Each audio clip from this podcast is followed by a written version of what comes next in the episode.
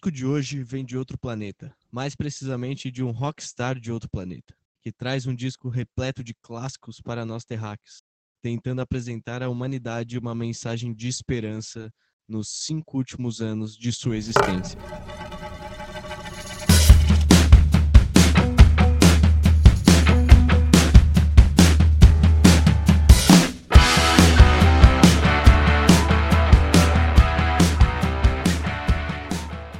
Galera, estamos começando mais um Dissecando aqui no Noisecast.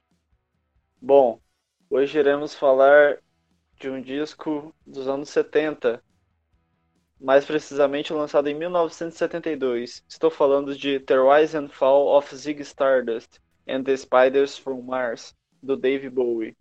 E aí, Alex, como é que você tá? E aí, Bruno, tudo bem? Tudo bem. Tudo cara. certo, mano. Hoje a gente tem um, um, clássico aí, né? Pra gente poder dissecar ele aqui no Noisecast. É, então, tô até ansioso aqui, porque esse é um disco pesado.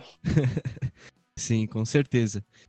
Então, bom, antes de começar, vamos lembrar a galera aí, segue a gente lá no Instagram, arroba me segue também, arroba LXMD, segue o Bruno, arroba Bruno Fonseca XX, e curte a página do Noisecast no Facebook e não perca nenhuma novidade. E bora pro disco. Então, pra gente começar, vou situar um pouco para vocês a época, né? Lá nos anos 70. E bom, Dave Bowie, muita gente, acredito eu, que deva conhecer. Se não conheceu ainda, está prestes a conhecer como uma das melhores épocas dele. É, vou voltar um pouco no tempo antes de falar desse disco. Em 1970, Bowie estava já com seu terceiro disco e já tinha feito algumas músicas de enorme sucesso. Eis que chega em 1971, ele lança um disco que ficou muito marcado, que é o Hunky Dory, por ter vários clássicos, incluindo Life on Mars, que é uma das músicas mais famosas dele com certeza. E aí começa um período em que o Dave Bowie começa a construir vários personagens durante a sua carreira. E personagens estes que em algum em um momento ele chegou até a citar, né, depois de alguns anos, falando que ele não sabia se ele criava os personagens ou se os personagens criavam ele, ou até se ele e os personagens era apenas um. E então vocês vê o tanto que, inclusive, esse personagem de hoje vai estar extremamente ligado à pessoa, ao artista Dave Bowie. Sim, é o camaleão do rock, né? Exatamente, ele é muito conhecido por esse apelido, né? E bom, vamos agora falar realmente do da era Zig Stardust.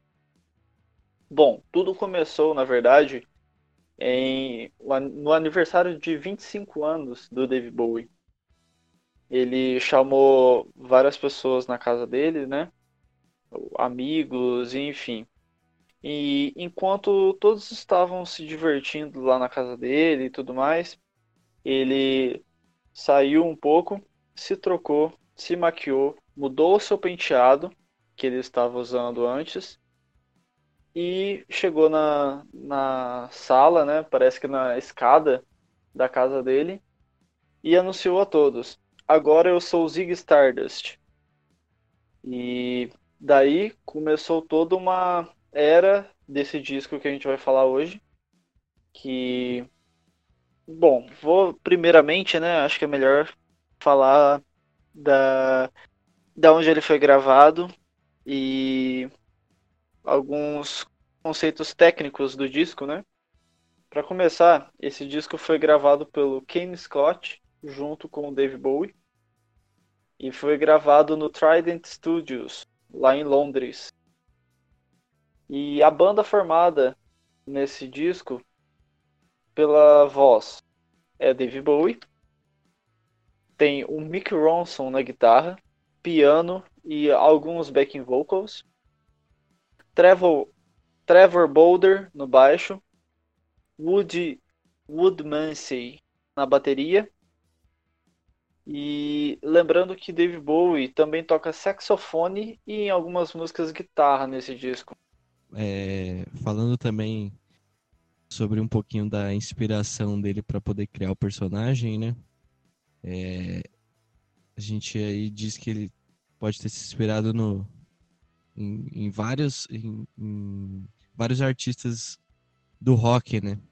Como Iggy Pop, Lou Reed, Jimi Hendrix.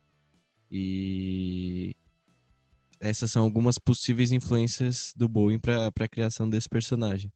Mas o único cantor realmente que ele cita como influência é um cantor chamado Vincent Taylor, um cantor inglês. Isso mesmo, Alex. E bom, vou contextualizar aqui também um pouquinho para vocês algumas informações sobre o Zig Stardust que nem todos sabem normalmente, né? É, Zig Stardust é basicamente um alienígena que veio para a Terra e ele era um guitarrista canhoto que veio de Marte. Essa referência que ele faz de guitarrista canhoto e de outro país é uma referência ao Jimi Hendrix, que é um guitarrista extremamente conhecido e extremamente influenciador, né, de toda uma história do rock, né? Porque, poxa, você pega aí vários estilos diferentes do rock, muita gente é influenciada pelo Jimi Hendrix ou foi influenciada.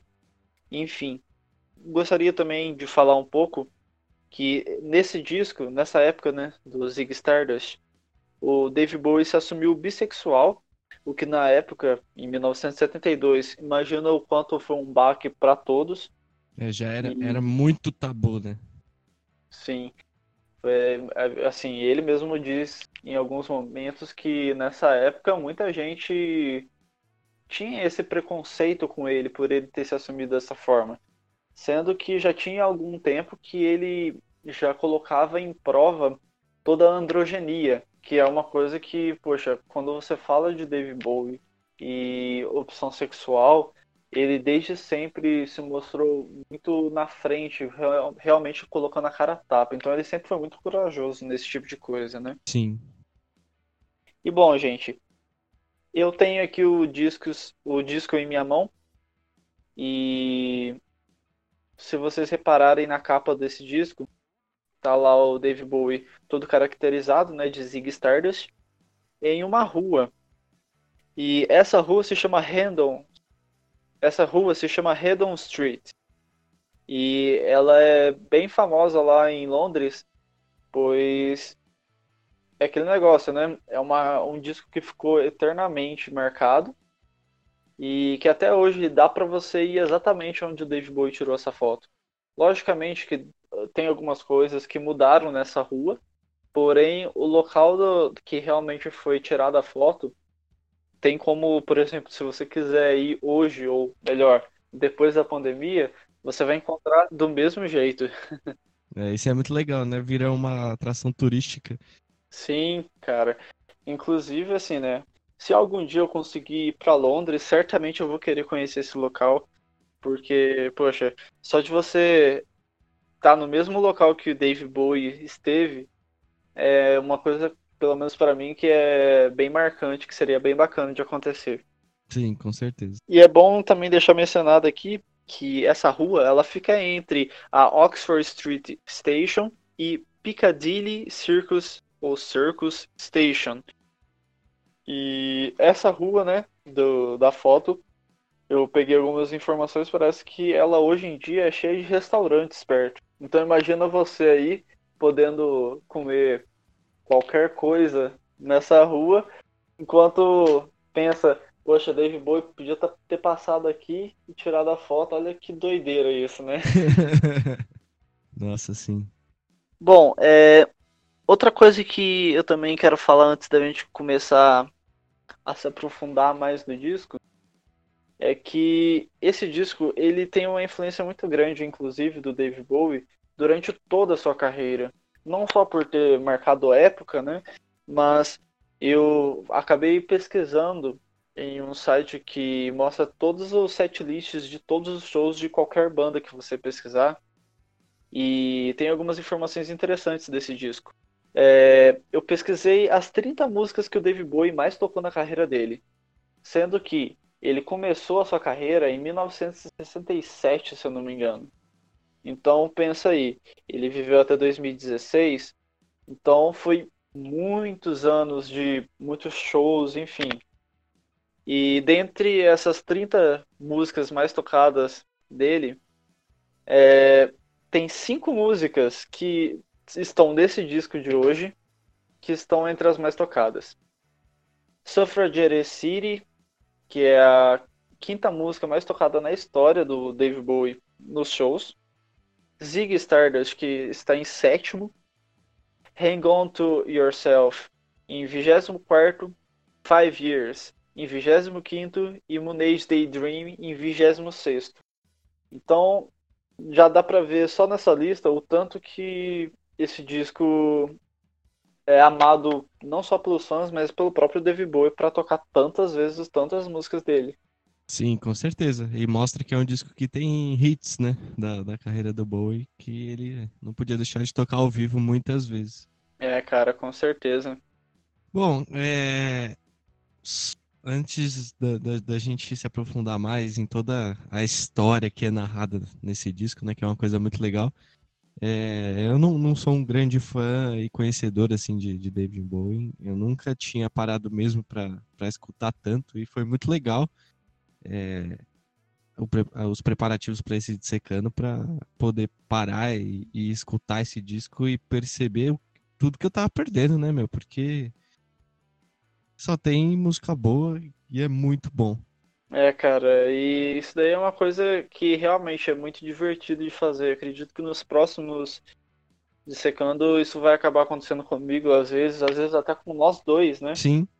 E vai ser bem legal ter esse, esse momento de você não só conhecer, como também pesquisar sobre. É, acaba que a gente consegue ficar tão imerso no, no assunto, ou no disco no caso, que eu realmente acho que é inspirador e dá muita vontade de fazer isso sempre. Nossa, sim, com certeza. E para mim, assim, foi um, um grande descobrimento aí e com certeza esse disco vai entrar na minha coleção logo logo. Isso. é, então, e só pra né, acabar de falar uma coisa, duas coisas aliás. É, o Mick Ronson, que é o guitarrista né, e back vocal na, nesse disco, ele já estava com o Dave Bowie há alguns anos. E muita gente diz que a principal influência de em qual caminho seguir e, e um cara que ajudou muito para a sonoridade desse disco, além do próprio Dave Bowie, né, foi o Mick Ronson, que ele foi um grande parceiro do Dave Bowie e ficou extremamente marcado. Poxa, você pesquisa shows dessa época, os dois estão sempre juntos aparecendo bastante nos vídeos, até no YouTube hoje em dia. Então, assim, eram dois caras que, principalmente nesse disco, estavam muito próximos. Sim. E, como eu já tinha anunciado, o Dave Bowie anunciou o nascimento do Zig Stardust dia 8 de janeiro de 72. Mas o disco só foi lançado dia 6 de junho de 1972. Então você vê que teve toda uma preparação para realmente nascer o disco feito pelo Zig Stardust. Sim, é, foi uma coisa muito imersiva, né? E assim, como é um disco que, que retrata um cenário bem desolador na, na humanidade, um cenário decadente, cê, e você consegue perceber isso bem no som, né? Que é um disco bem melodramático, assim, cheio de. Tem pianos com aqueles sons grandiosos que é, a gente pode dizer que você ouve o disco e é quase uma coisa cinematográfica, assim, né? Sim, com certeza. Traz um, um ar de épico e, e acho que ele traz uma parte tão melodramática que você consegue sentir tanto que acaba dando até para você colocar tanto naquela época quanto hoje em dia, em tempos atuais, muitas das coisas que ele diz né, nos, nesse, nesse disco. Então é isso aí, Alex. Vamos começar então o nosso faixa-faixa? Bora pro faixa-faixa que agora vocês podem sentar que lá vem história, porque esse disco ele narra uma, uma história aí e vai ser legal, bem legal para vocês poderem acompanhar e poder imaginar tudo isso. É isso aí, bora.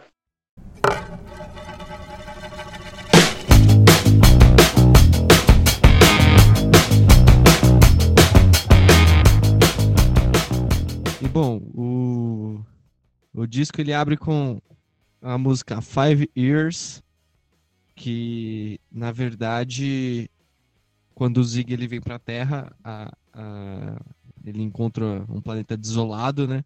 E que só tem mais cinco anos de, de existência. Isso mesmo. E é legal mencionar antes de falar da música em si, né?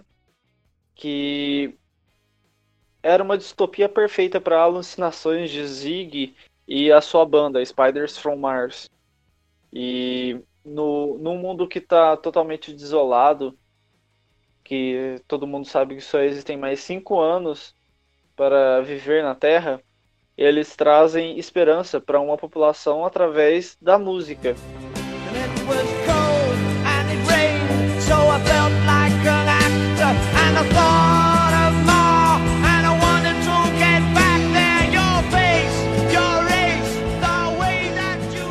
E nesse disco, como vocês vão ver ao decorrer dele, Zig fala muito sobre política, drogas, orientação sexual e rock and roll e drogas e por aí vai.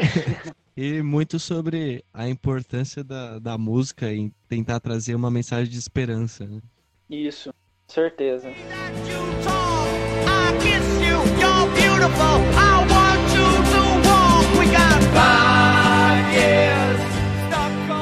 Bom, eu acho que é uma música muito legal. Ela abre muito bem o disco, muito bem mesmo.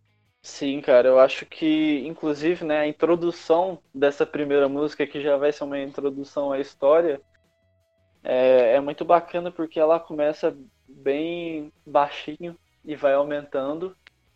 E eu gosto muito exatamente disso. É, a forma como a música vai crescendo para começar a falar do disco. Eu acho que isso daí torna ela até um pouco épica. Pushing through the market square so many mothers sighing.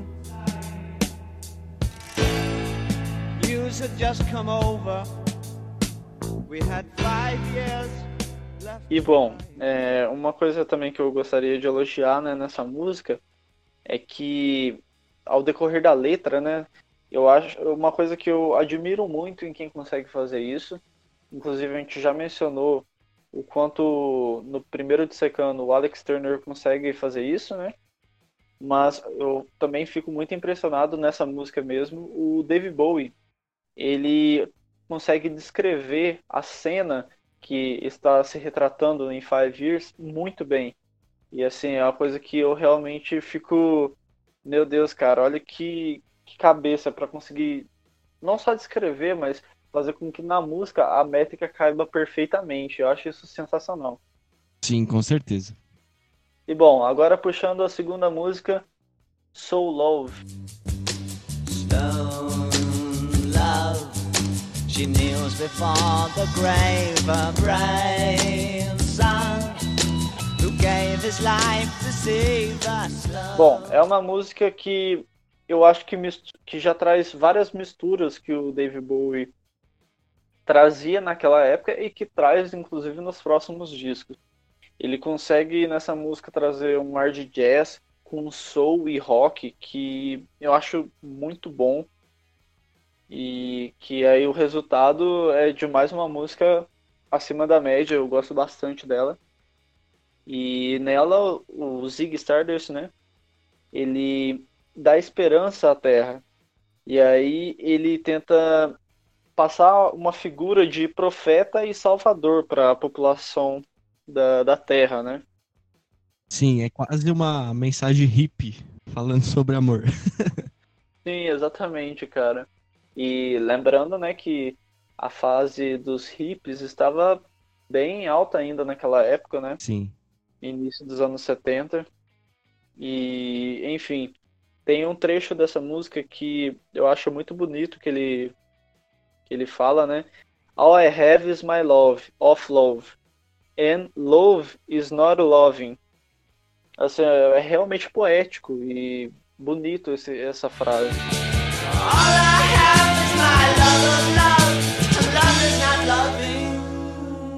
Outra coisa que eu também acho bem bacana, para quem for ouvir ela, é o solo de guitarra. Deem uma atenção especial ao Mick Ronson nessa música, que ele faz um solo excepcional. Bom,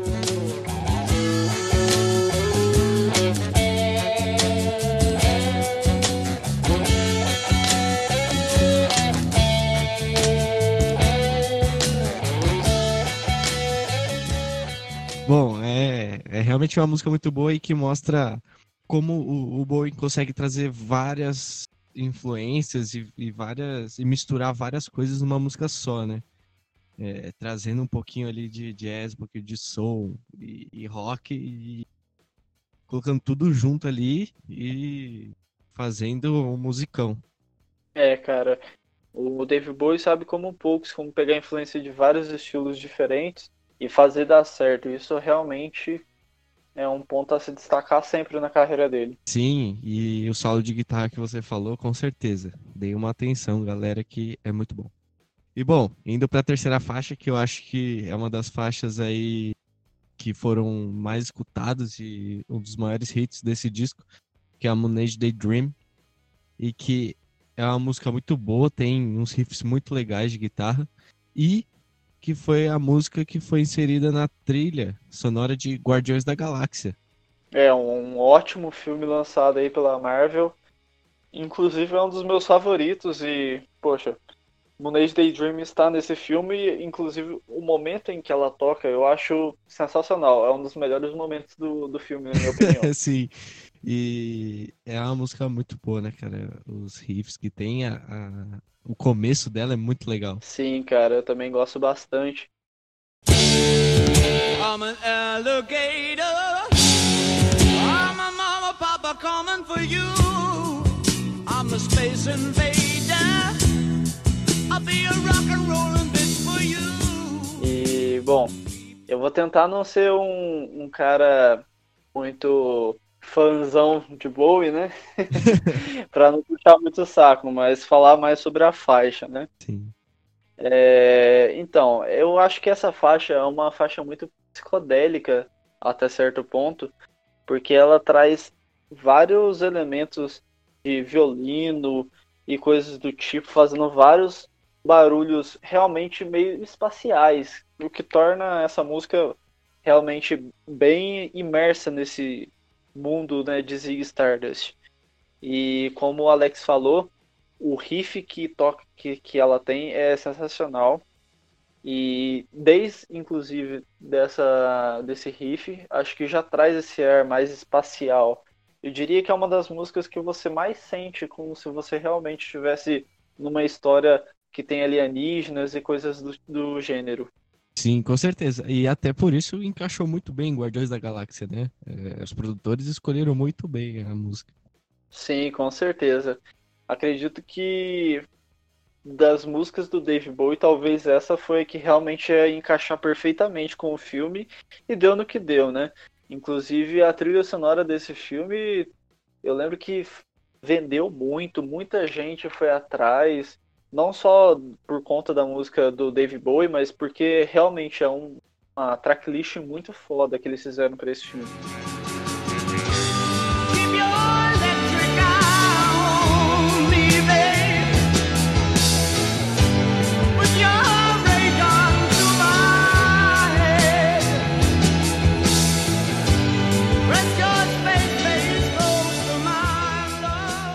E essa música é, foi uma das músicas que mais fez sucesso, né? Do, desse disco do, do Bowie. Bowie sim. sim, cara. Inclusive, tem muita banda que já regravou essa música. Ou se não regravou, tocou já várias vezes ao vivo. Inclusive uma banda que eu gosto bastante, chamada The Last Shadow Puppets. Eles na última turnê deles, eles tocaram muito essa música e é realmente muito bacana você ver uma releitura da, da música em tempos atuais, porque se eu não me engano a turnê que eles tocaram essa música era 2016, mais ou menos, 2015, 2016. Então, assim, é bem bacana para quem depois quiser ir dar uma conhecida, recomendo. Sim, é, The Last Shadow Puppets é a banda do, do Alex Turner, né? Sim. É, então, só aí você vê o tanto que o David Bowie não pode ter influenciado um certo britânico aí do, do nossa, da nossa época. Sim. E bom, falando mais um pouco, né, da Monet Daydream, porque como a gente já destacou, é um clássico. Então a gente, eu vou destrinchar mais um pouco aqui dela. É, ela tem uma declaração enigmática espacial de amor, na minha opinião. E ela tem o refrão Keep your electric eye on me, baby. Put your ray gun to my head. Press your space face close to mine, love. Freak out in a moon age daydream. Oh yeah. Adorei, mano. Mandou muito bem agora.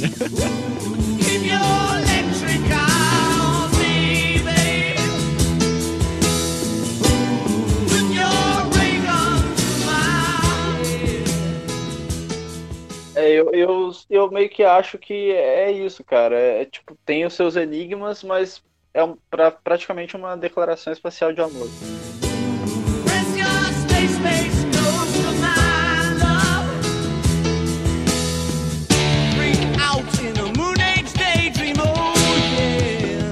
E é um dos refrões mais legais, inclusive, desse disco, sem dúvidas. E eu acho que ela, assim como a Five Years, ela consegue ser muito épica desde o início e tem um solo de guitarra do Mick Ronson de novo que assim é perfeito, cara. É realmente de bater palma porque é uma coisa muito assim. Eu acho esse solo dessa música muito diferente. É difícil me lembrar de solos que tem esse mesmo ar que traz na, na guitarra e que encaixa tão bem, assim, de uma forma que você realmente fica viajando. é muito bom mesmo.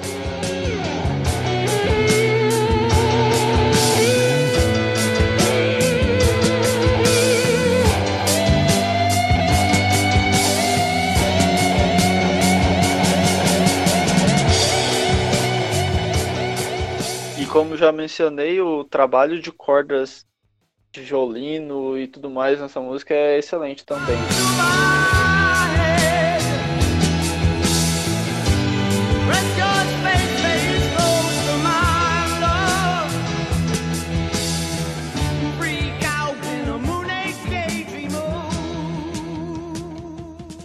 E bom, começando agora a quarta faixa, Starman uma das mais famosas e mais icônicas do David Bowie também. Sim, eu acho que no Brasil deve ser a mais conhecida, né? Com certeza, cara. E bom, falando um pouco da letra, né? Ele meio que traz é, o Zig Stardust falando de uma entidade que poderia vir e salvar a Terra. No caso, Starman. E no refrão, no refrão ele diz: ele diz para não se assustarem, pois tudo vale a pena. E essa mensagem, né, que ele traz é realmente, de, além de ser esperançosa, é uma coisa que acho que o Dave Boy queria trazer esse personagem, né, do Zig Stardust, ou como ele mesmo disse, o Zig Stardust fez ele criar o personagem de uma forma como se ele realmente fosse um salvador e que ele fosse um herói, pois nessa parte da letra vocês veem claramente ele tentando ser o líder né, da, da população para conseguir trazer alegria e fazer a, a terra ser salva, né?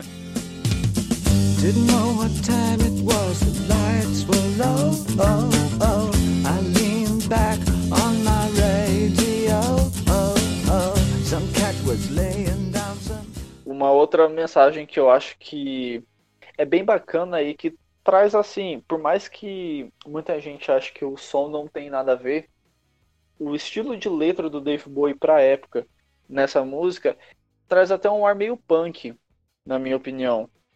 Pois ele sempre antecipava, né, as suas seus estilos de rock que foram surgindo E acho que um pouco das coisas que o punk pegou é em um trecho, por exemplo, nessa música que ele fala: deixem as crianças perderem o controle, é, deixem as crianças aproveitarem, deixem as crianças dançarem. O, o real é meio que, além de um do it yourself, é você fazer o que você quiser, independente do que dizem ou pensam. Então, assim, vindo do, do David Bowie, que sempre pregou, esse, sempre colocou a cara a tapa para qualquer tipo de opinião e opção, acho que tinha uma atitude muito punk para 1972. Sim, com certeza, Bruno. Concordo com tudo que você falou, mano. Tenho certeza que. Eu acho que ele pregava muito liberdade e que as pessoas tivessem liberdade, né? E tenho certeza que deve ter influenciado muitas bandas depois que vieram realmente com o termo punk. Mas o Bowie já estava fazendo isso daí muito antes e influenciando muita gente. Sim, cara. É como eu disse, o som pode não ser punk, mas a atitude é inegável. Exatamente. Then the loud sound it seemed to fade Came back like a slow voice on a wave of fate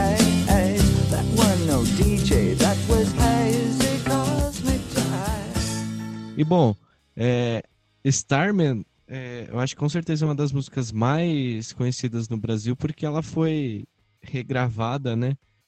Pelo Nenhum de Nós. E foi uma música que fez muito sucesso Sim, aqui no Brasil. Tem muita gente que nem sabe que essa música é uma versão. Né? Sim, eu, inclusive, é até engraçado. É, infelizmente, eu vou lembrar do dia da morte do Dave Bowie, né? Ou melhor, melhor não, né? Não tem ser melhor. Mas Citando na semana da morte do Dave Bowie, eu lembro que teve um programa na, na televisão que eu tava assistindo e falaram exatamente desse cover, né? Que o Nenhum de Nós fez. E, aliás, versão, né? E ficou muito famoso mesmo aqui no Brasil. E eu já vi a minha mãe mesmo, às vezes ela cantava essa música quando eu era menor. Então, assim, você vê o quanto a música, mesmo sendo passada para português, mas mantendo as suas características de base, que é a música, ela estourou até aqui no Brasil, que é uma terra que pro rock é difícil chegar e fazer realmente um sucesso, né? Sim, é que na década ali de, de 80, quando foi regravada, né? Era uma coisa que acontecia muito aqui no Brasil. Muitas bandas faziam isso, pegavam músicas muito famosas lá fora, como era muito mais difícil a gente não tinha o advento da, da internet, né? Para as músicas poderem chegar aqui. Então, pessoas que tinham acesso a discos que vinham de fora do país conseguiam ter acesso a músicas que estavam fazendo muito sucesso lá fora, que tinham feito muito sucesso. E as bandas acabavam regravando versões brasileiras, né? Meu, a gente pode fazer um episódio só de versões de rock nacional que são versões de, de rock gringo, né? De outras Sim. né, cara? Sim, dá para fazer mesmo. Inclusive, assim, para contextualizar melhor, nos anos 80 já era muito difícil de qualquer pessoa brasileira conhecer coisas lá de fora, porque muitas dessas coisas nem chegavam aqui. Foi realmente começar a aparecer esse tipo de coisa, mas nos anos 80, mesmo assim, não era igual é hoje, que, poxa, Qualquer artista aí que lança uma música hoje, amanhã todo mundo que conhece esse artista já vai estar tá sabendo exatamente a letra e toda a história que contém nela. Naquela época era muito diferente isso. Tanto que, voltando até um pouco mais no tempo, é, nos anos 60, o Rony Von fez, um, fez uma gravação cantando uma música dos Beatles. E, tipo, pouca gente conhecia Beatles aqui no Brasil na época. E essa música os Beatles conseguiram trazer aqui pro Brasil, né, para ser tocada nas rádios e tudo mais. Só que quando eles conseguiram trazer, o Rony Von já, já tinha lançado essa versão há algum tempo. Então eu já ouvi casos curiosos de quando os radialistas iam anunciar que era essa música dos Beatles, né, que estavam tocando, que às vezes os radialistas confundiam e falavam os Beatles com a canção tal fazendo uma versão do Rony Von. Imagina isso. Imagina, imagina os Beatles fazendo a versão do Rony Von. Seria muito bom. Quem, quem prova que não? Como que era diferente. É. Quem, quem, é. quem dirá que não? Só o tempo. Isso é quase aquele filme lá do, dos Beatles, como se os Beatles não existissem e o cara começa a regravar. Sim, pode ser, mano. Yesterday, Sim. né? Muito bom esse filme, inclusive. Mas bom, vamos voltar pro boi. Um dia a gente, dia a gente faz um, um, episódio só sobre versões, porque tem muito e tem umas que vocês nem imaginam. Exatamente, cara. E bom, é, gostaria de destacar novamente que Starman tem um ótimo riff, é um dos riffs mais marcantes dele. E assim, eu lembro que quando eu nem ouvia a fundo o Dave Bowie, era um dos riffs que sempre que tocava eu já linkava ao Dave Bowie. É realmente uma música bem marcante, Starman. E acredito que para quem pegar a letra depois vai ver que ela é bem motivadora também. There's a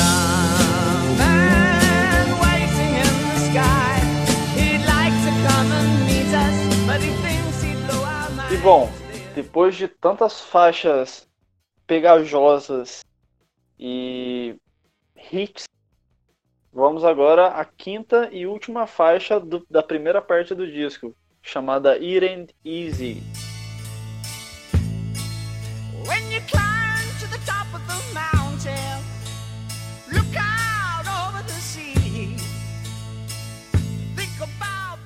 E bom, eu acredito que nessa música é, me traz assim um pouco de que eu acho que tem de influência nela os Rolling Stones.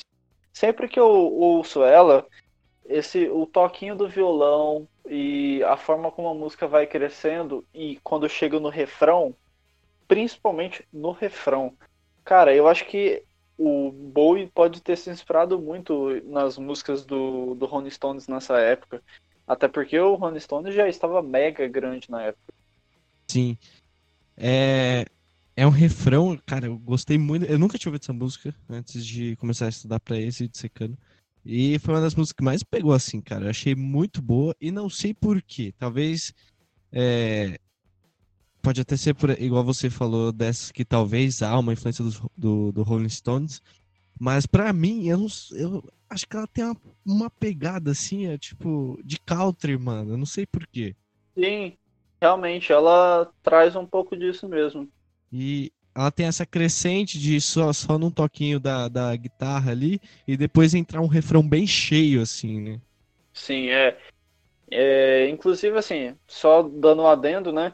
É, o country e o folk são longe, mas tem as suas similaridades. E eu acho que é exatamente esse lado folk do Dave Bowie que ajudou a trazer esse lado que você até lembra o próprio country, porque já está misturando um pouco do rock. Que o Sim. rock é bem mais próximo do country, né, no caso. Sim.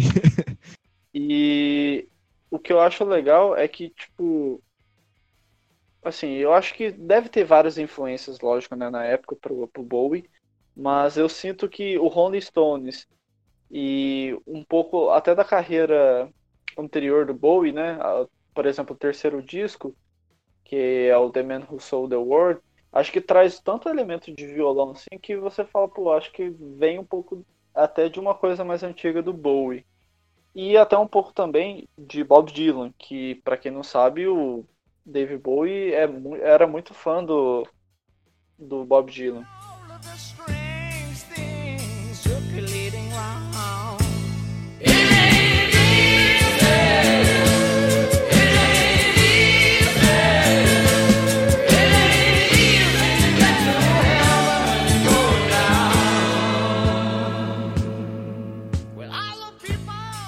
Falando um pouco da letra, eu acredito que ela amplia o cenário de tragédia da Terra é, na hora que você vai né, ouvindo a música. E como diz o nome da música, será difícil ter essa, essa reversão, né? Situação. E novamente eu acho que a, a letra dela, o Bowie consegue realmente fazer uns trechos que eu acho muito bonitos. E ele repete, né? Não é fácil, não é fácil, não é fácil chegar ao céu quando você está indo para baixo. É, eu acho que é um, um refrão simples, mas avassalador, principalmente pelo tom de voz e pelo, pelo punch que dá na, nesse refrão. É realmente um dos refrões assim que você fica, caramba, velho, essa música tipo é realmente surpreendente até.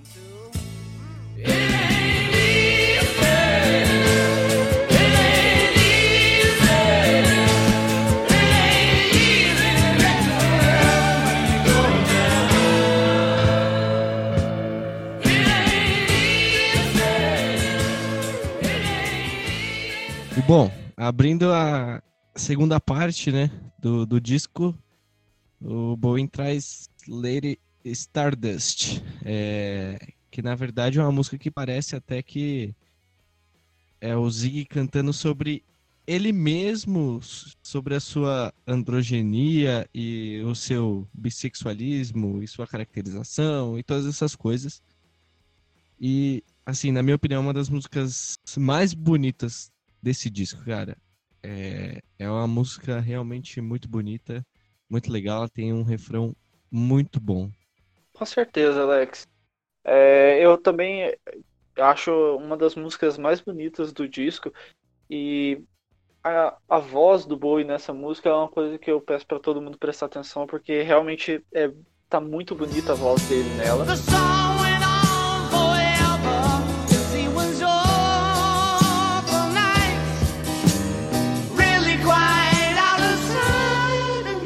Bom, eu só queria, né, já que entrou mais uma vez nesse assunto de androgenia, bissexualidade e coisas do gênero, é, muita gente, acredito, igual aconteceu pelo menos comigo, tem o Dave Bowie como, como um grande astro da música pop, sendo que rock é uma música pop, mas enfim. E muita gente idolatra e com razão os Rolling Stones, o Bob Dylan, o, os Beatles.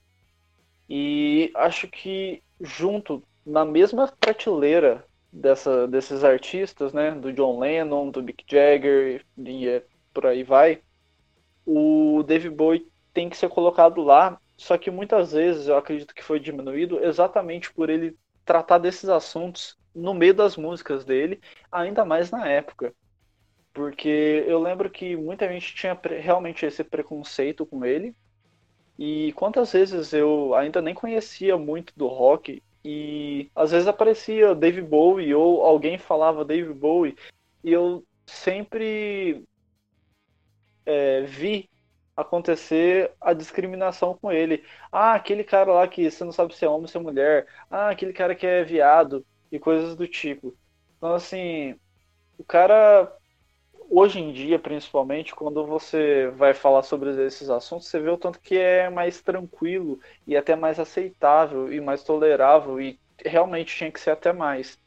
Mas pro cara em, nos anos 70 ter a cara de pegar e falar o que ele fala nessa música, é, na minha opinião, assim, realmente de idolatrar ele. Sim. É, Com certeza. É, na música, ele o Zig mesmo fala que ele é impedido de ser como realmente é.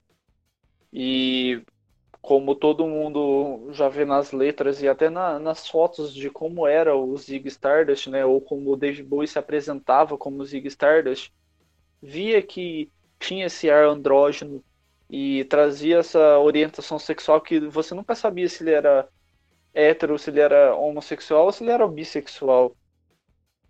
E tem um, um trecho triste, porém muito bonito nessa música, que ele fala que eu sorri tristemente para um amor que eu não pude obedecer. Porque é exatamente isso. É, a gente não sabe se o Bowie realmente passou nesse, nesse momento por isso, mas ele quis retratar como se o Zig fosse ele, de que às vezes pode realmente ter acontecido. Ele talvez era afim de algum homem e não pôde é, mostrar esse amor pela época em que vivia. Então você vê que o cara, assim, além de ser muito corajoso, também sofreu muito. É, eu acho importante destacar isso nessa música. Sim, com certeza. E assim, é... ele, tra... ele tratou de, de um tema aqui que, para a época, era muito tabu, muito. Hoje já é um tema que tem uma certa abertura maior, mas mesmo assim ainda é complicado. Já deveria, a gente já deveria estar há ano, anos luz tratando sobre essas coisas. Não devia mais ser nenhuma forma de tabu, mas você imagina isso lá na década de 70. Então é realmente muito complicado. Ele trouxe esse tema. Aposto que na época deve ter sido muito criticado porque era mais difícil ainda. E aí, claro, você vai comparar na época, você coloca os Beatles e os Rolling Stones falando músicas que eram muito mais aceitas é, dentro da sociedade e com certeza deve rolar sim essa discriminação. Eu, assim, é, em relação ao, ao Bowie, eu nunca ouvi realmente muito, mas realmente por falta de interesse, assim, em conhecer mais. Mas para mim, com certeza é um dos grandes nomes e tá na prateleira com os maiores, cara. É, eu nem preciso es escutar a fundo e ouvir a fundo, mas por toda a história e por tudo que ele fez e por toda essa criatividade, já tem que estar tá lá em cima. Sim, cara, com certeza. E assim, é uma coisa que a gente vai mencionar, que eu pelo menos pretendo mencionar no final desse podcast, mas assim, é realmente inumerável o tanto de artistas que foram influenciados pelo Bowie e que talvez muitos de vocês que estão ouvindo nem sabem.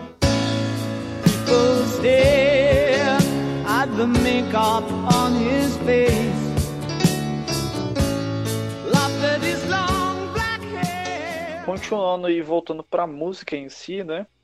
É, outra coisa que eu queria destacar é o piano dessa música, que eu acho que é muito ótimo.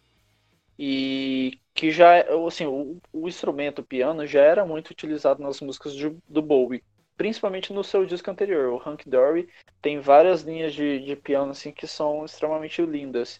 Mas nessa música de Lady Stardust, eu acho que também é mais uma pérola, assim. Fora que os backing vocals dessa música também são realmente muito bonitos.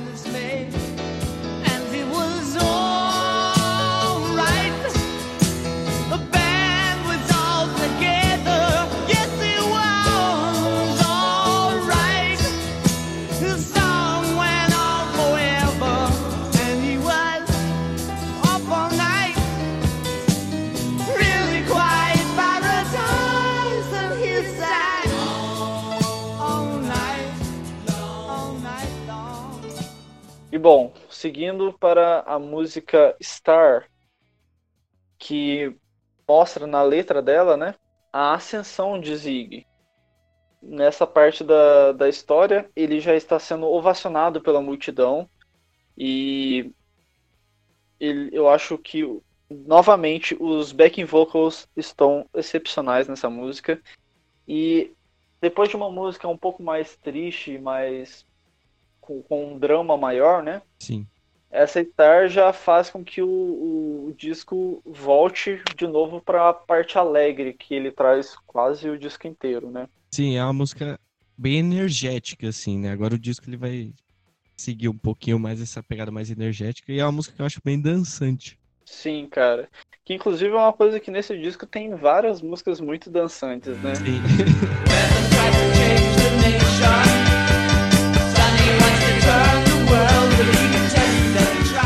Na primeira parte do disco, eu acho que ele traz um ar mais épico e de hit. Mas nessa segunda parte, eu acho que ele realmente meio que chama o pessoal para dançar e curtir de uma forma bem animada.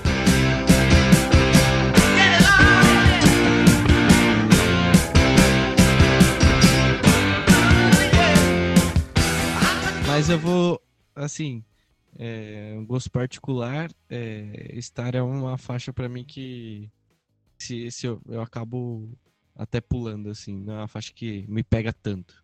Sim, pode crer. É, eu também, assim, não, não está entre as minhas favoritas, Mas é uma música que eu até gosto de ouvir, assim, é por ela ter, trazer esse ar animado, eu acho bem bacana. É bem rock and roll, né? Clássico, aquele rock and roll clássico, dançante. É bem rock anos 70, né? Exatamente. bem bacana mesmo. E eu, eu, também gostaria de destacar novamente, porque nesse disco as letras do Boi estão sensacionais. É, ele, em, uma, em um momento, fala uma coisa que eu acho que é muito atual, inclusive. Que quando você vê uma, alguma música que traz mais ou menos o que ele quer dizer em Star, você vê, pô, velho, olha só, tipo, tem coisas que até hoje encaixam muito bem. O Bowie cita, né? Eu poderia fazer alguma coisa com o dinheiro.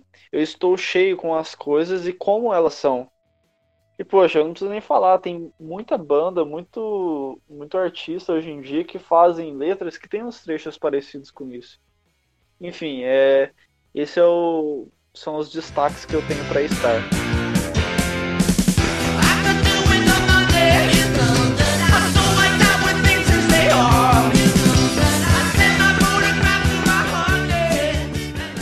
E bom, a oitava faixa aí do disco a gente tem Hang On To Yourself, que também é outra música bem energética, né? E personifica bem, assim, toda a transformação dentro do, do contexto do, do, disco que uh, o, Zig e o, a música dele tá trazendo pra terra na, naquele momento, né? E a outra música bem energética, que ela tem um riff de guitarra no começo, cara, que eu gosto muito. Sim, cara, eu também acho bem legal. É uma música que eu diria que ela realmente é muito divertida para dançar e acredito que nos anos 70 deve ter muita gente que deve ter colocado ela para realmente curtir com os amigos, enfim.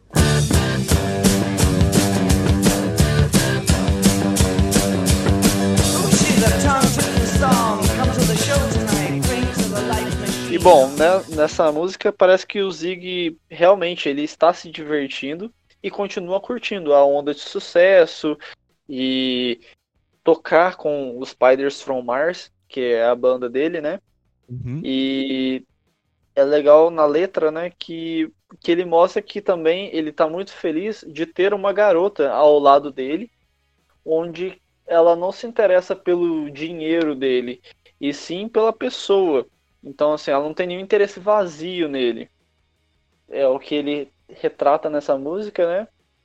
Mas eu também preciso dizer que essa música, ela, por mais que seja, ela tem uma energia contagiante, eu ainda não tenho ela como uma das melhores do disco. Acho que nesse momento é quando o disco cai um pouquinho, mas ainda assim mantém um nível muito legal e por trazer essa coisa mais alegre, acredito que muita gente talvez tenha uma opinião diferente da minha sobre essa música.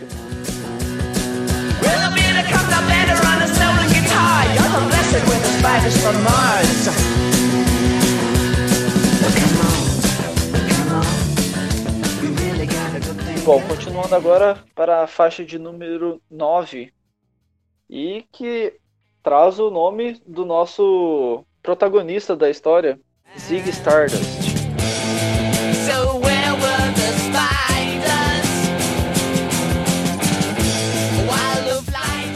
Uma das músicas mais famosas, outra, né? é, mais famosa, um Cheio de hits, né? Não podia ser é... diferente. Direto a gente fala, é uma das mais famosas, assim, não tem como falar mais famosa, mas é outra música que fez muito sucesso e que eu acho que ela consegue representar bem, assim, o contexto da obra e mostrar, tipo, quem é o, o Zig e realmente fazer um resumo ali sobre tudo. E mostrar realmente que o que importa é a música. Até tem uma uma frase que, que o Bowie canta nessa música que é ele levou tudo muito longe, mas ele podia tocar guitarra. Não importa o que ele fizesse e fosse, ele ainda podia tocar guitarra, que era o que realmente importava, que era a música. E uma curiosidade, essa música foi a primeira música que eu ouvi do David Bowie na minha vida, assim. Eu era bem novo. E... Nossa, começou muito bem. eu ouvi ela porque ela tem no Guitar Hero 1, cara. Ah, que bacana. Olha, eu, eu não lembrava. Essa música tem no Guitar Hero 1, do Guitar Hero 1 e era uma das minhas uh, músicas favoritas da, daquele Guitar Hero. Que massa, cara. E, bom, eu gostaria de destacar que, assim, assim como você falou, Alex, eu acho que ela realmente sintetiza muito bem a obra, o, o disco. E acho que o Boi deve ter trabalhado muito bem nela, na questão de que, assim, tá, eu tenho um disco que vai se chamar Isso, que é Zig and the Spiders from Mars, e vou ter uma música que vai falar do personagem principal. E ele realmente conseguiu deixar a música como realmente destaque principal. É, poxa, se você não tem essa música como favorita, pelo menos uma das melhores, é impossível de você falar que não tá, porque Sim. é realmente muito foda ela. E como a gente estava falando dela ser muito famosa, ela eu trouxe aqui, ela foi a sétima música mais tocada na história ao vivo pelo Dave Bowie. É, então, assim, ele mesmo, ele mesmo sempre tocava porque não tinha como deixar de fora.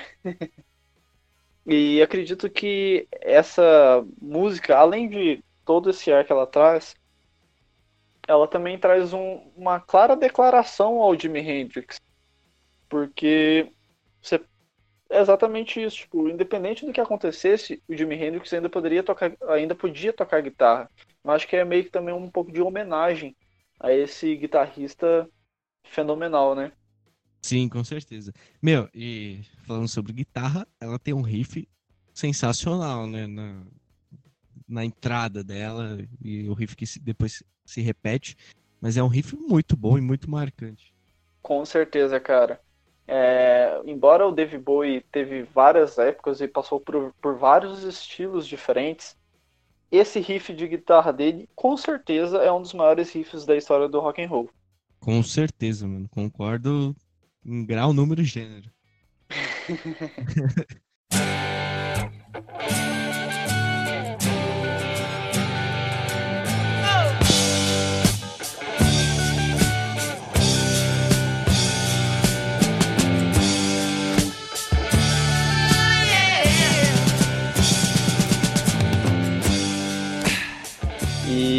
é legal também citar que nessa música o, o Bowie cita dois personagens do Spiders from Mars, que é o Weird and Gilly, que são citados na faixa e tal, e que seria os baixi o baixista e o baterista da banda, o Trevor Boulder e o Woody Woodmansey. Nome difícil. Enfim, eu acho que essa é uma das músicas que merece muito destaque no disco e talvez até o maior destaque dessa segunda parte.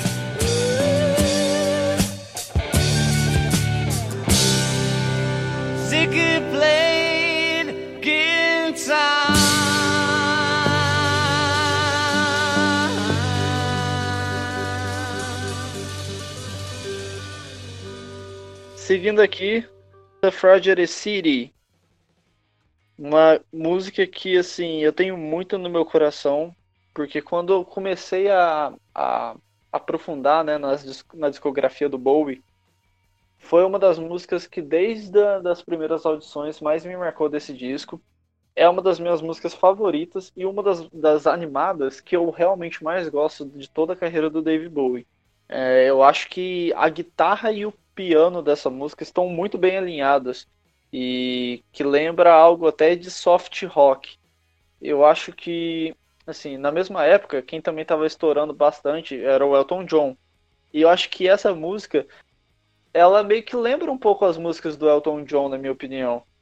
Mas, Sim. assim, o maior feito, assim, na minha opinião, do Boi nessa música é que a letra dela é muito chiclete eu, pelo menos, desde a primeira vez que eu ouvi, eu já fiquei com a letra dela ecoando várias vezes na minha cabeça. É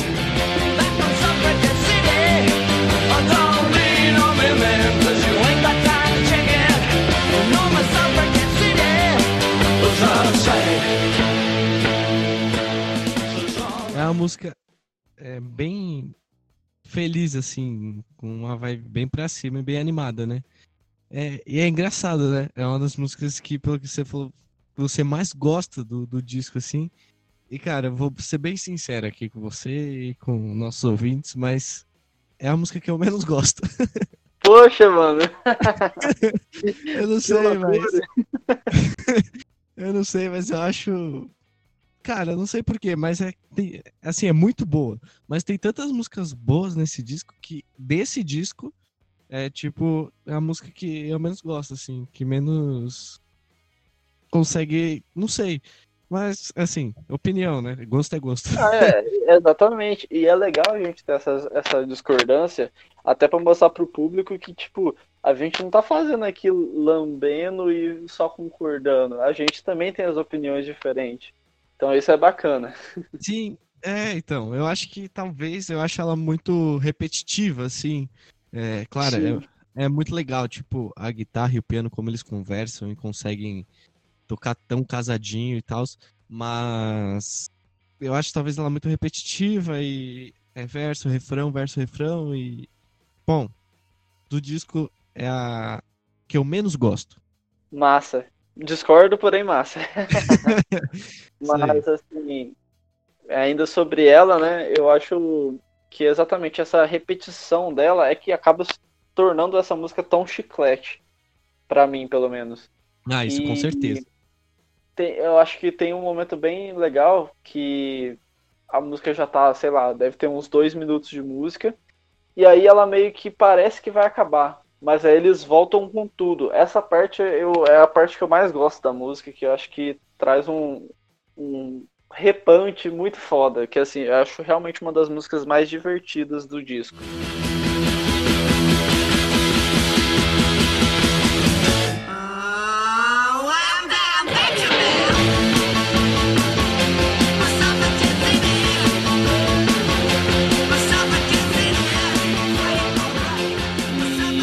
Como a gente estava falando das letras, né, da música desse disco bastante, gostaria só de falar que ela mostra o mesmo cenário do, do Zig Stardust, só que dessa vez com outro ponto de vista.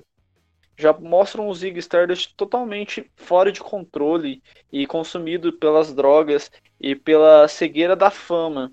E meio que realmente mostra como se ele estivesse se perdendo no mundo do glamour, no mundo em que ele está como a gente já mencionou, como um ídolo ovacionado pela multidão, enfim. Um rockstar, é, né? É, exatamente. Aí mostra meio que a decadência em uma música animada. Acho que esse contragosto é muito bom, cara. É, assim, eu pelo menos realmente sou bem fã da música. E só mais uma coisa, embora você não goste, né? Ela é a, a música do, desse disco que foi mais tocada ao vivo. Olha que curioso isso. Cara, é, porque, meu, não é nem que eu não gosto, mas só que do disco, se a gente fosse colocar numa ordem, ela estaria em último, entendeu? Com certeza, cara, entendo muito bem.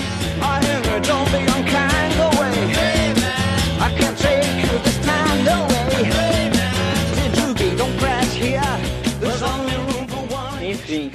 é, embora as discordâncias, é, é, é, muito bacana a gente ter isso, principalmente numa música dessas que é, tá entre a mais, a mais tocada desse disco, né, do, na história do, dos shows do Bowie, e traz exatamente que acho que o Bowie tem muito disso. É, muita gente que é fã de Bowie, se você pegar, sei lá, 10 pessoas, cada um vai ter a sua época favorita. Lógico que vai ter alguns que vai tendenciar mais para uma época mas por ter muitos discos e muitos, muitas influências diferentes para cada disco, cada época é, é de um jeito. Acho que é aí que mostra tanto que o Boi conseguiu transitar bem entre os seus fãs. Tem gente que prefere a, a fase soul, tem gente que prefere essa fase mais rock do Zig Stardust, tem gente que prefere uma coisa mais folk dos primeiros discos. Tem gente até que gosta muito da fase eletrônica dos anos 90 do Dave Bowie. E não que eu não goste, mas é que meio que foi uma época que ele não fez tanto sucesso com as pessoas que ele já tinha conquistado há 20 anos. Então é muito legal ver o quanto ele é um artista que soube transitar muito bem, mesmo estando em vários estilos diferentes da música. É, o cara é simplesmente um gênio, assim, porque Ele conseguiu fazer muita coisa, cara. Muita coisa, muita coisa. E Sim. Tem música para todos os gostos. Com certeza. Então, assim, caso você, inclusive, estiver ouvindo aí e acabe não gostando do disco, fica tranquilo que vai ter outros discos que você vai acabar ouvindo do Dave Bowie que talvez te agrade muito mais. E que, quem sabe, daqui a algum tempo, a gente não possa estar resenhando outro aqui. Sim, com certeza. E voltando sobre essa penúltima faixa, né? Infelizmente é uma coisa bem realista, assim, né? Então, muitos artistas aí que começam a ficar deslumbrado, deslumbrados com, com a fama, com o sucesso e com tudo, e se perdem no meio disso aí, né? Sim, cara, concordo plenamente. É, ele meio que conseguiu descrever muito bem essa, essa, esse ponto de vista que todos os artistas que eram muito grandes e acabaram enfim, caindo né, do cavalo, é... essa música retrata muito bem o olhar das outras pessoas para esse tipo de, de coisa. Sim. Mais uma vez, o Bowie conseguindo descrever as coisas muito bem nesse disco. É, e até hoje é assim, né? E aí você vê como é, todo o contexto e como o disco tem início, meio e fim. Porque mostra toda a ascensão do, do Zig para chegar nessa fase dele ficar dessa forma e é, começar a agir totalmente errado, é, podemos dizer assim, né? Com a fama Sim. e com tudo, para a gente ir para a última música que é onde tudo termina, né? E o nome da música é Rock and Roll Suicide, que é uma coisa que a gente vê muito no, no mundo do rock, né? E que o Zig não conseguiu escapar. Sim, cara. É, é uma música bem emocionante. E que é igual você falou, quantos astros do rock a gente viu tendo overdose ou cometendo suicídio. Inclusive naquela época já tinha muitos que tinham cometido suicídio. Sim, com certeza. E aí você vê toda a ascensão e a decadência é, como diz o, até o nome do próprio disco, né? Mas Sim. Do, do, do Zig e que encerra pelo menos com uma música muito bonita, cara. Essa música é sensacional. É, mano, a letra dela é assim, realmente assim, uma... você fica emocionado de, depois de prestar bastante atenção não só na música, mas na letra também. Time takes a cigarette puts it in your mouth. You pull on your finger. E bom, nela Bowie canta como se estivesse falando exatamente como o Zig, né? Mas ele atua tão bem que parece até que Zig está dizendo todas essas palavras para alguém próximo a ele. É essa dualidade que eu acho que o que o Bowie conseguiu trazer e acredito que foi intencional porque você pega é, um trecho que eu vou citar daqui a pouco, e aí você pensa, será que é o Zig que está cantando isso para alguém? Ou será que é a, o Bowie realmente falando sobre o Zig nesse suicídio? Nesse suicídio? É, eu acho que assim, é o. Na verdade, o Zig é um, um ser de outro planeta, e aí que vem para a Terra e aí ele vira é, como um grande rockstar, né? E eu acho que aí mostra ele realmente, na verdade, se, se tornando humano, cara. Eu não sei se consegue enxergar dessa forma, mas. É bem interessante. Porque é, mostra toda a, a ascensão dele, como eu falei, a decadência e tal. E no final, ele acaba como vários outros humanos. É, estrelas que são estrelas rock, que são grandes artistas, ou que são uhum. pessoas comuns e que passam por várias coisas e no final acabam é, não conseguindo passam por várias coisas e, e, e no final elas lidam com essas coisas de uma forma até a gente pode falar assim incorreta, mas que vira um grande clichê que tantos artistas tiveram um fim assim com um suicídio ou uma overdose. Né? Sim, com certeza, cara. Bela análise. mostra um lado bem, bem humano, assim, do Zig, né? Porque por ele ser um, um, um ser extraterrestre, talvez ele... Por, por que, que ele ia cair nessa mesma coisa que vários outros humanos caíram? E ele percorreu tudo isso. Né? Sim, pois é. Gostei bastante dessa, dessa análise. Eu nunca tinha pensado por esse lado. e, assim, é... aí acaba que... Só que, assim, o lado né, que eu tenho como principal, né? É que o Bowie tá cantando essa música pro Zig.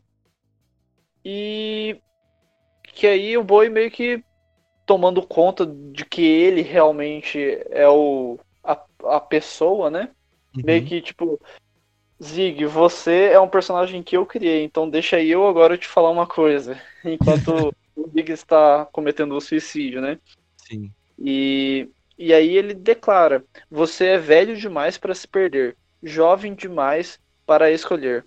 E o relógio espera tão pacientemente na sua canção. Você passa por um café, mas você não come. Quando você quando se vive muito, ah não, não, não. Você é um suicida do rock. Get too old to lose it. Too young to choose it and the clock waits so patiently on your song. É exatamente meio que como até o Boi mesmo, até na minha opinião, meio que declarando, falando que ele é como tantos outros ídolos do rock que acabaram se perdendo por drogas e sucesso, enfim. É, acredito que é um encerramento perfeito para uma história de um personagem tão épico e marcante na história do, do rock. Walk past the cafe, but you don't eat when you've lived too long. No, no, no, you're a rock and roll suicide. Essa música ela encerra de uma forma, eu acho que eu posso dizer perfeita, cara, esse disco. É, é tudo a melodia. Ela, ela realmente consegue encerrar botando o disco no alto, assim como ele de, deveria ser mesmo, né, cara? Exatamente. Acho que foi uma escolha perfeita mesmo. Sim, é, porque com certeza é isso. É, é toda a narrativa que esse disco traz, de início, meio e fim. É uma história. E precisa ter um. Cara, precisa ter um fim. E acho bacana também destacar que assim, eu já ouvi, já assisti, já li muito sobre essa música. Eu acho que as pessoas devem dar uma atenção porque fala exatamente de um suicídio, né? Sim. Mas eu acho que principalmente no refrão mostra que na verdade é uma ajuda para as pessoas não cometerem o suicídio. Porque ele, o Boi grita, berra mesmo, inclusive é uma das músicas que eu acho que ele mais interpreta bem a música, que ele fala, você não está sozinho, você é maravilhoso, você não está sozinho. Tipo, eu acho esse, esse pedaço, além de ser muito épico, é realmente muito forte, assim, dá uma, uma força eletrizante no, no final dessa música. Sim, Aí ele fala, você é maravilhoso, me dê sua mão. Como assim, realmente, a pessoa às vezes que pode estar tá num, num, momento muito difícil da vida, ainda mais na qual vivemos atualmente, é, pode às vezes pensar, infelizmente, nesse estágio horrível, né, da vida. E acho que se talvez essa pessoa escutar essa música pode realmente dar uma força para conseguir uma sobrevida e seguir em frente e conseguir voltar a viver a vida um pouco melhor. Acho que é uma música que traz muito esse sentimento. É uma, música, é uma das músicas mais sentimentais, na minha opinião. Sim, com certeza. E eu acho que é quase que é, um, um, grito de ajuda, assim, para tentar tirar alguém lá do fundo do poço e trazer essa pessoa de volta. E eu acho que o disco inteiro. Porque se a gente pegar, é uma situação é, final, assim, e de total isolamento e tal. E em muitos momentos traz é, muita esperança dentro do, do disco, é, dentro de toda a, a caminhada do Zig, mas traz momentos de, de esperança. E no final mesmo, acho que com todos os problemas, ainda tem um último grito de ajuda ali para poder tirar a pessoa do fundo do poço. Sim. E por mais que seja uma música que trata um tema tão pesado, ela meio que acaba o disco de uma forma realmente feliz. Sim. Eu acho, acho, acho essa dualidade que ele traz em diversos pontos sensacional. É uma das melhores músicas do disco e é um dos melhores encerramentos de discos que eu já ouvi na minha vida. Eu realmente Sim. pago um pau violento para essa música.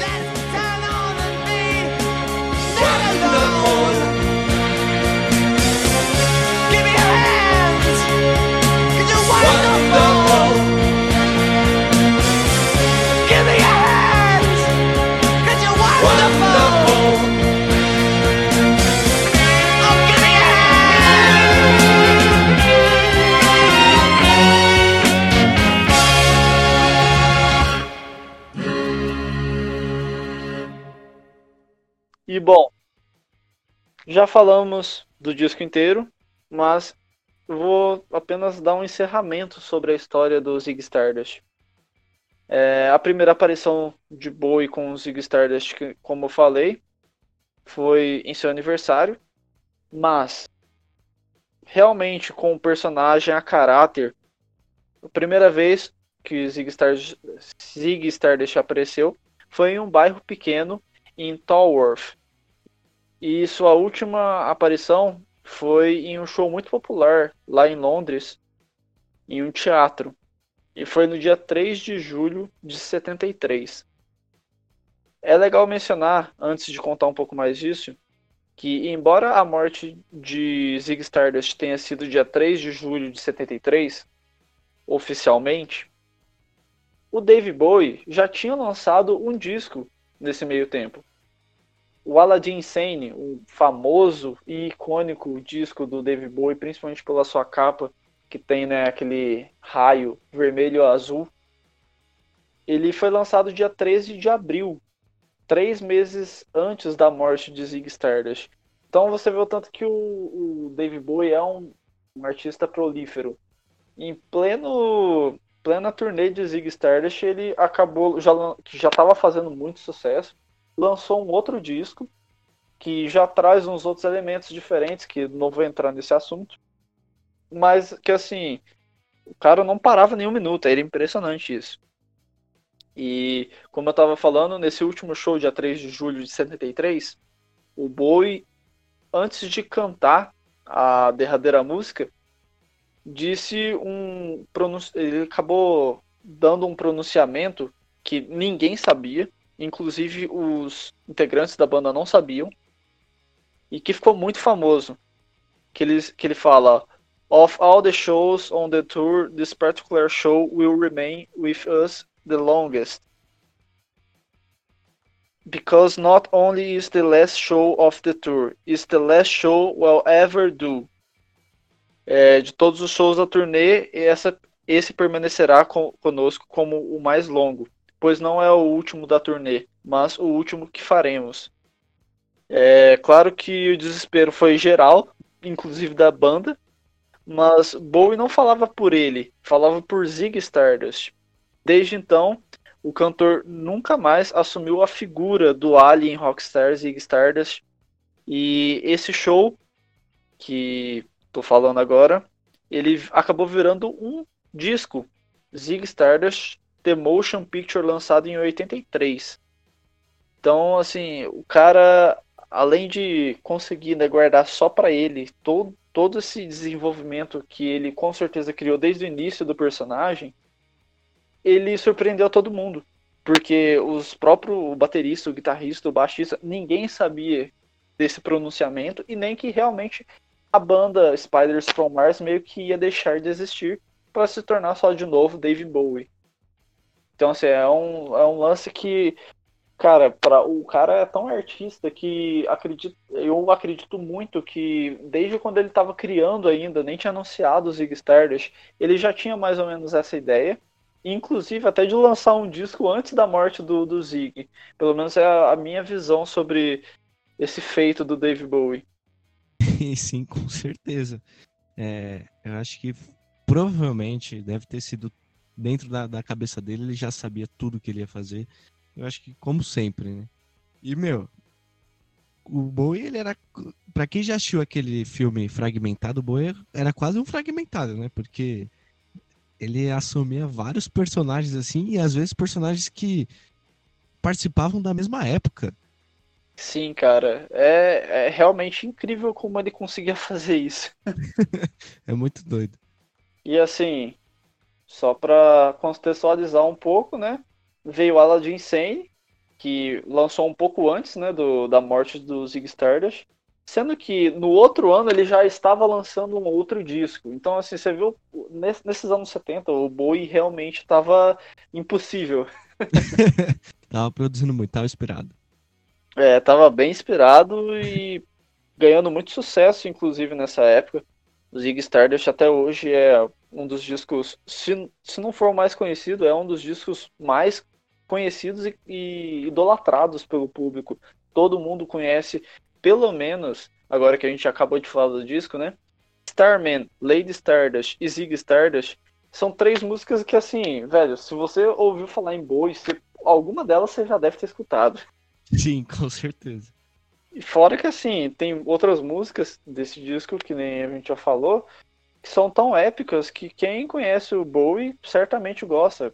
Rock and Roll Suicide, é, Monday Daydream, Five Years, enfim, é um disco que eu pelo menos na hora que eu vi lá na votação do público e escolheram que ia ser esse, eu já falei, cara, vou ter muita coisa para falar sobre. Precisei realmente abrir o coração para falar desse disco. E, poxa, foi divertido demais pegar cada trecho e citar aqui para o Alex e para vocês aí que estão escutando a gente agora. Sim, com certeza. E bom, já que a gente é, citou tantas músicas boas assim que às vezes a galera não conhecia e agora tá, tá conhecendo aqui, né? É, acho que nada mais justo do que você falar aí, Bruno, qual que é a sua faixa favorita desse disco que eu tô curioso. Geralmente, eu já, quando a gente vai falando, eu já sei mais ou menos e já imagino qual será, mas agora eu tô bem na dúvida de qual você vai escolher. Pois é, cara. Então, eu confesso que é muito difícil dentro desse disco eu escolher uma faixa favorita. Porque, sei lá, se eu fosse fazer as melhores músicas do Dave Bowie, umas cinco músicas desse disco certamente entraria. Embora não seja o meu disco favorito do Bowie.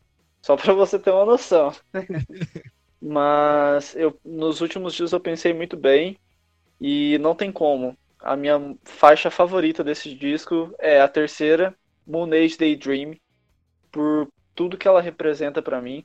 E se for para falar de alguma coisa espacial, de uma coisa épica, de uma música que eu gosto muito de cantar, seja sozinho ou com pessoas próximas a mim, é essa música. Eu acho ela simplesmente sensacional. Eu realmente não consigo colocar um defeito nela.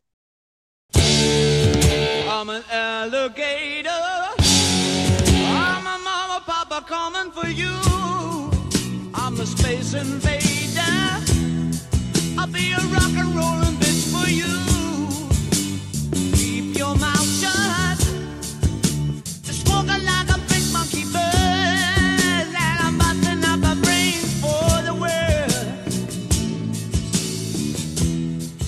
E bom, gente, como eu disse, eu realmente indico muito vocês ouvirem o CD inteiro, porque essa história é muito legal de você acompanhar faixa por faixa e às vezes você pegar uma música específica, você não vai entender muito mais do que o Dave Bowie realmente queria passar com o Zig Stardust.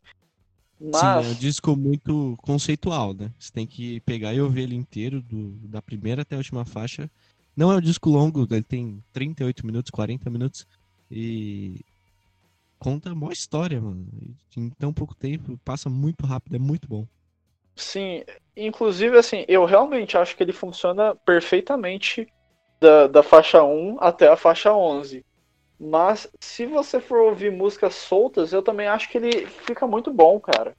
é, é assim, eu não sei se foi proposital, mas o Bowie, na minha opinião, conseguiu fazer muito bem nesse disco isso.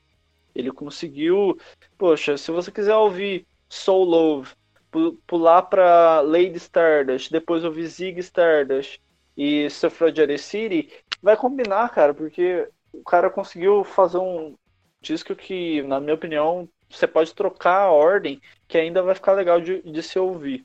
Lógico, para você seguir a história, o ideal é você seguir da primeira até a última faixa seguidamente. Enfim, Moon Age Daydream, é, caso você não queira escutar o álbum inteiro ou queira, vamos começar com essa para ver se eu quero ouvir, vai nela. Se, se esse disco for para você, essa música vai te conquistar. É, e aí, Alex, qual que é a sua faixa favorita? Também tô bem curioso porque eu realmente eu acho que tem umas quatro opções assim na minha cabeça que eu acho que pode ser. O que, que você acha? Cara, sinceramente, eu acho que pode ser Starman, pode ser It Easy, Zig Stardust e Rock and Roll Suicide. É as, as minhas apostas. Bom, é, vamos lá. Como eu falei, é, mas no início aí, eu nunca ouvi muito David Bowie, né? E agora ouvi uma música ou outra e coisas que a gente vai ouvindo durante a vida, mas nunca parei realmente para ouvir. Nunca foi um dos meus artistas favoritos, mesmo reconhecendo toda a importância dele. Mas é, como esse disco ganhou lá no, na votação do Instagram para ser o secando dessa semana, parei para ouvir com calma para estudar o disco e meu, adorei, adorei, adorei, adorei assim, com certeza é com certeza eu gostei muito e vai ser um disco que eu vou continuar ouvindo pelo resto da vida. E vou com certeza é, me aprofundar mais no, no Bowie. E assim, eu já conhecia desse disco as músicas Zig Stardust, que foi a primeira música do, do Bowie que eu ouvi. Starman, que por causa eu conheci primeiro a versão brasileira do Nenhum de Nós e fui atrás depois para ver a versão original. E Moonage Daydream também eu já conhecia por causa do, do Guardiões da Galáxia. E aí, o resto das músicas eu não conhecia. É, eu tenho certeza que Lady Stardust eu já tinha ouvido em algum lugar, mas não lembro onde. E Bom, eu fiquei muito na dúvida para escolher a minha favorita porque tem muita música boa, né? Mas não tem como, cara. É a música que eu acho, assim, é a música mais bonita de todas. É... Que tem uma letra sensacional e toda a melodia e a construção dela é uma música muito emocionante que é Rock and Roll Suicide, cara. Não tem como. É a minha música favorita desse disco. Que música, meus amigos. Muito bom. You're a rock and roll suicide. Ship breaks a snarling as you stumble across the road. But the day breaks instead, so you hurry home. Gostei da escolha, realmente, pô, é um dos maiores clássicos do Bowie. E acho que assim, é legal até a gente falar, né? Que ficou legal as nossas escolhas. Porque eu peguei uma música do início da história e você do fim. Sim. eu achei bem legal isso. E assim, gente, é. Pô, eu gosto muito de Rock and Roll Suicide. É que realmente, como tem que escolher uma, eu acabei escolhendo Monday's Daydream.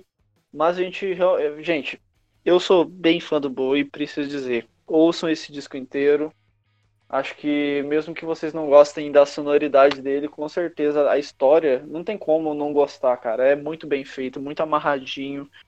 O Bowie tá de parabéns. Sim, é um disco cinematográfico.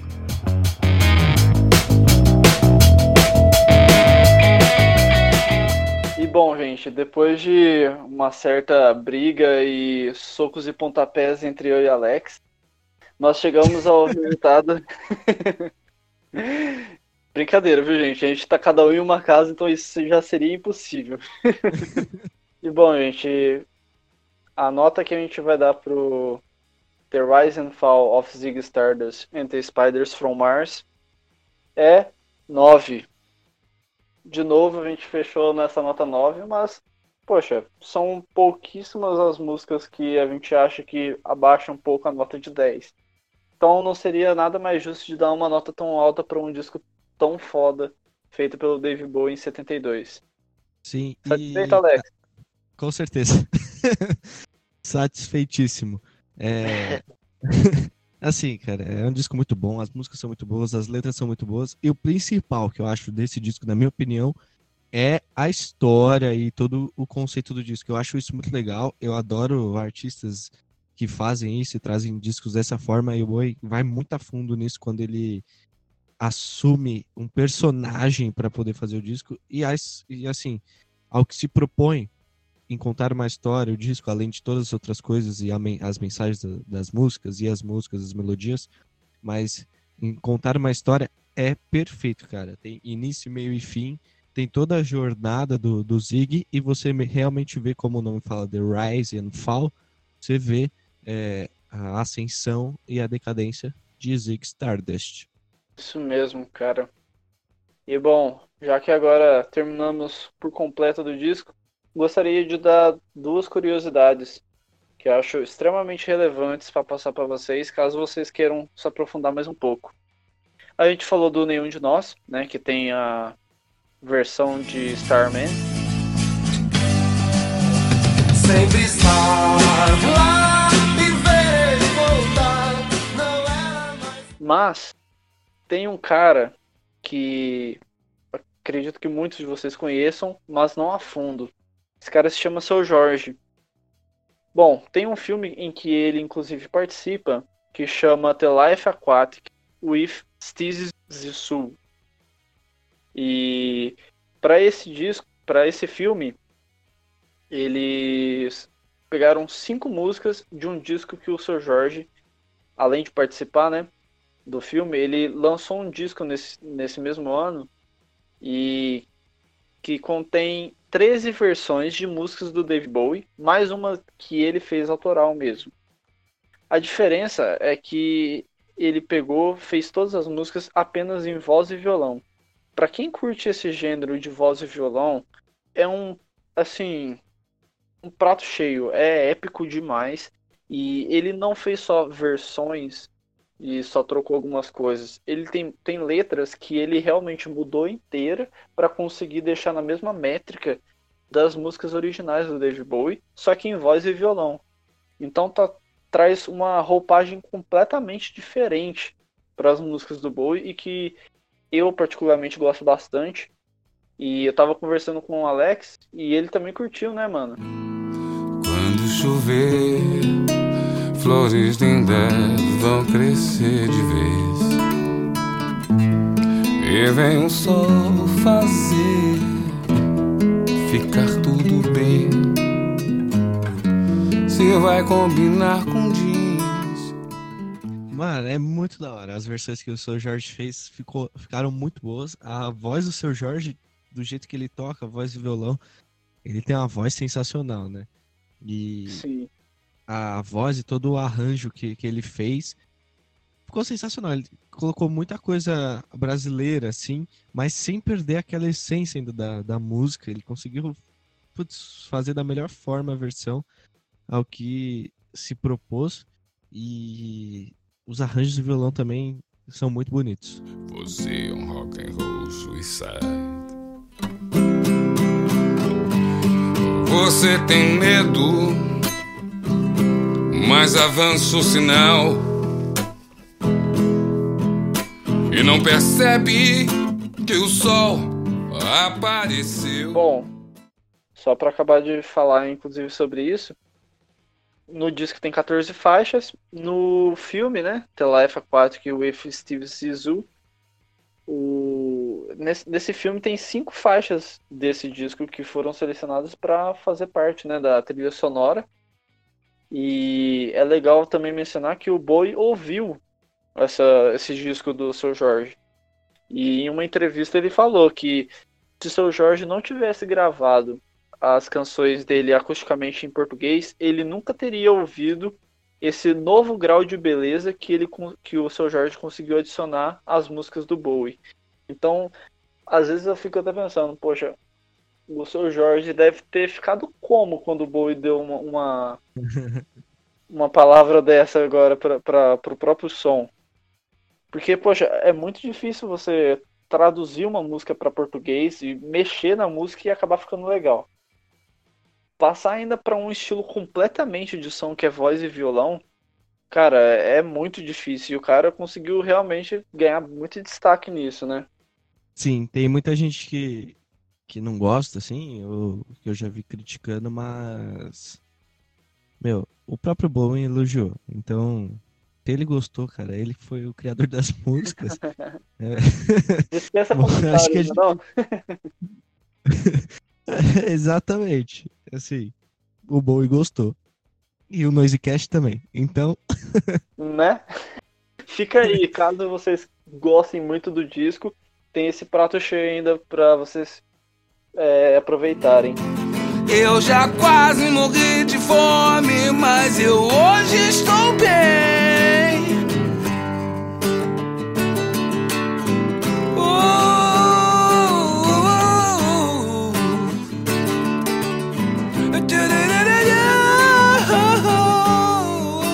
E o último detalhe, que é bem breve mesmo, é, se vocês repararem na capa, tem uma plaquinha escrito K.West. Eu não, não sei exatamente porque eu não, não dei muita bola para esse tipo de coisa, né, normalmente. Porque, logicamente, não tem nada a ver.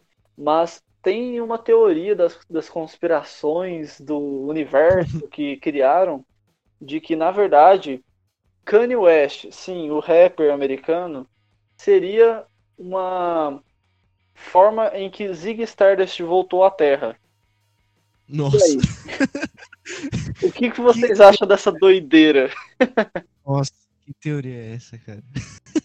Cara, no dia que eu ouvi, eu fiquei, cara, como assim, velho? Agora, a questão é, em qual fase da, da, da história do Zig o Kanye West está nesse momento, né? Né, mano? e assim, só um detalhe, né? O Kanye West, ele nasceu cinco anos depois do lançamento do disco, mais precisamente quase quatro anos depois da morte de Zig Stardust. Quem sabe o Zig Stardust demorou quatro anos para renascer? Aí é cargo e consciência de cada um aí imaginar o que quiser. Fica aí a questão. E sabe o que, que torna mais doido isso daí? Cara, okay o último disco do Kanye West, ele meio que tenta idolatrar um deus. Estaria ele falando de Starman? Olha aí que plot twist doido. Já achamos é, qual fase ele está, então. a questão foi solucionada. Ele está na fase de Starman, então a gente vai acompanhar para ver os próximos capítulos aí. Só espero e... que ele não se mache no final, né? Pelo amor de Deus. É. e. Mas que teoria maluca, mano. Sim, cara. Quando eu, eu ouvi, eu fiquei, mano, que viagem, né? Mas, assim, teorias e teorias, né? E bom, Sim, gente, é. Agora vocês viram que realmente já tá quase virando um papo de botequim, então acho melhor a gente encerrar o, o dissecando de hoje desse, desse Noisecast. E encerramos muito bem com mais um ótimo disco aí. Sim. Esse episódio foi muito bom, cara. Foi muito bom conhecer muita música boa aí é, do, do Bowie e poder conhecer mais ainda. Sim, e bom, galera. Também gostei muito. É, e bom, galera, espero que vocês tenham curtido. Espero que quem não, não conheça é, vá atrás de ouvir, de conhecer. Quem já conhece, é um prato cheio aí para você conhecer ainda mais sobre o conceito e as entrelinhas desse disco, né? E não esquece de dar aquela força pra gente, de seguir, compartilhar, curtir. Esse podcast aqui é, que vocês estão ouvindo de uma hora, duas horas, demoram muito mais horas para ficar pronto e você poder curtir e compartilhar nas suas redes sociais só vai te custar alguns segundos ou minutos e ajuda muito a gente. Então segue a gente lá no Instagram, arroba noisecast, underline, arroba lxmd, arroba brunofonsecaxx. E curte a página do Noisecast no Facebook. É isso. Ficamos por aqui com esse Dissecano e até o próximo. Valeu, gente. Abraço. É isso aí, galera. Até o próximo Dissecando. Ouçam Dave Bowie. Tchau, tchau.